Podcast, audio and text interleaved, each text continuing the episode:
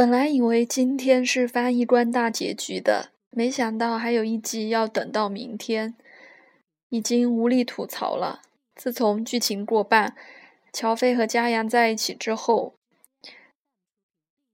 后一半的编剧感觉就变了，完全没有之前那种励志阳光的感觉，都是一些比较狗血的剧情。嗯。那暂时就不吐槽了，因为今天的主题是想，呃，说一下黄轩的星盘。因为这个剧，他感觉又突然冒到了我们眼前，所以觉得去看了一下他之前参加的访谈，《鲁豫有约》，一个是，嗯，王江月的《星月私房话》。给我感触很深的几点是，在《鲁豫有约》里面，他说了小时候自己成绩非常不好，是倒数第一、第二，这倒是让我非常意外的。呃，虽然之前不知道他是呃跳舞出身，但是觉得肯定是相关的专业。虽然成绩不会太好，但是不至于那么差。但是，一看他的是典型的双鱼座。水星也落在双鱼，所以可能一个是客观上他父母家里的情况，小学时候的颠沛流离；主观上，他的水星双鱼也不是一个在学习方面传统意义上很强势的位置。就譬如说，他觉得自己的想法很多，和门前的几棵树交朋友，这个让鲁豫都无法理解。说那么小的小孩能有那么多灵魂深处的话，没有人诉说吗？可能这就是双鱼座的世界，我们都不太懂。嗯，所以后来看到《奇妙的朋友》里，他和李宇春在一起聊天的时候，觉得真的很有默契。因为春春也是双鱼座，而且是太水合相双鱼，所以他们都谈到自己小时候非常的孤独。春春也说他的朋友有房子啊，有树啊，所以就和黄轩是如出一辙。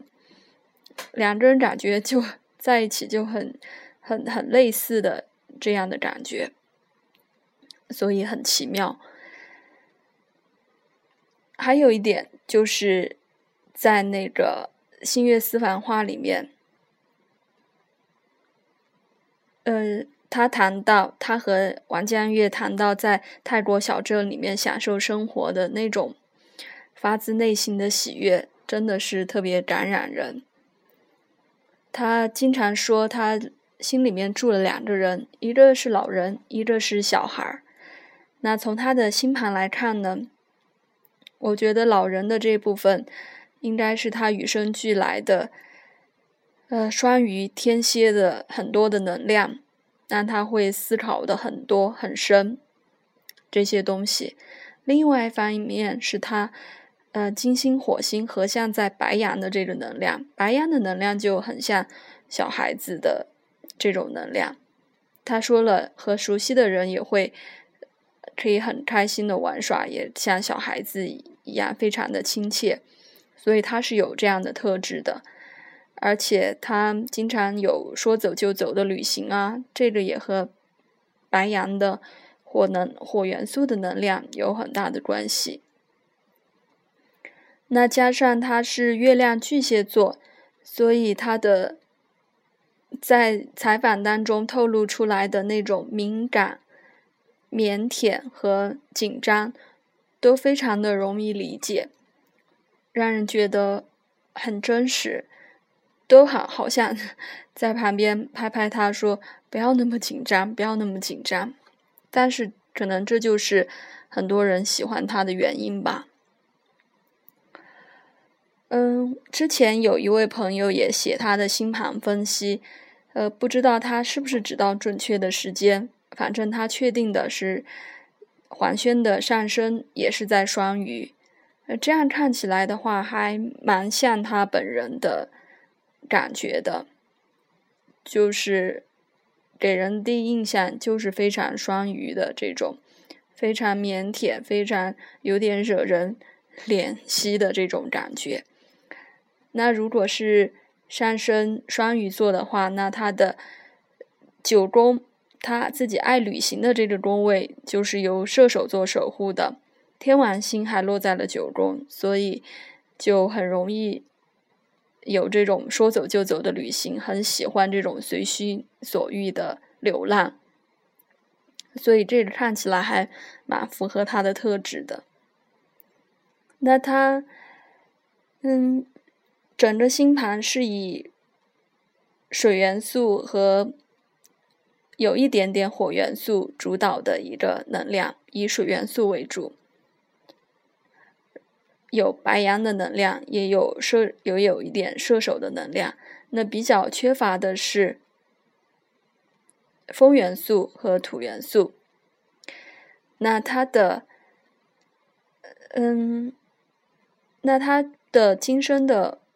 就是所谓功课也好，就好像他自己说的，他想要的理想的生活，最终希望有一亩良田，嗯，能够在那里看书、写字、喝茶，和一众好友聊天。那他这个就是他北交金牛在二宫的一个方向，看来他自己心里面已经已经找到了。那我们也希望他能够跟随自己心里的方向，过上他自己想要的生活。嗯，想录这期节目很久，但是一直没有找到太合适的标题。嗯，不想写的那么直白，也就是双鱼啊什么的。哦，还有一点，他比较打动我的是，他和王江月在采访的时候说到，他自己学现在学会了比较节制，以前经常是上午一肚子茶，晚上一肚子酒，呃，几年前还有经常酗酒的经历，但是现在他学会了节制，也学会了更纯粹的做一些事情，比如喝茶就是喝茶，看书就是看书，聊天就是聊天，所以当听到。节制从他的嘴里面说出来的时候，觉得特别的感动。嗯，虽然他讲了很多自己和自己怎么相处、怎么认识世界的过程，但是其实可能很多东西只有他自己能够体会。嗯。所以无论如何如何打开他的星盘，就仿佛能够看到他一路走来的心路历程。虽然不是不能够说是感同身受，但是觉得他一路走来真的很不容易，也很祝福他。那在想这一期的标题的时候，我后来是看到《黄金时代》上映后的一个采访。他在里面说，希望自己到五六十岁接到角色还能够非常紧张、非常焦虑，没有模式化经验去关注自己，要去去扮演一个如何扮演好一个角色。他想做一辈子的演员，所以我也想他在采访最后的时候说，保持敏感，保持紧张，不改初衷。每个人都有属于自己的黄金时代。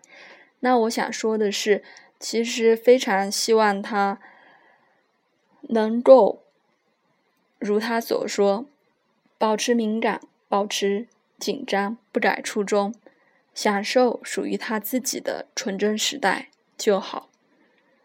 我们都会默默祝福他，也希望，嗯，看到他。带来精彩的角色、精彩的演出，就不时冒出来一下就好。有他自己的生活，不要打乱他自己的节奏。嗯，就是这么多。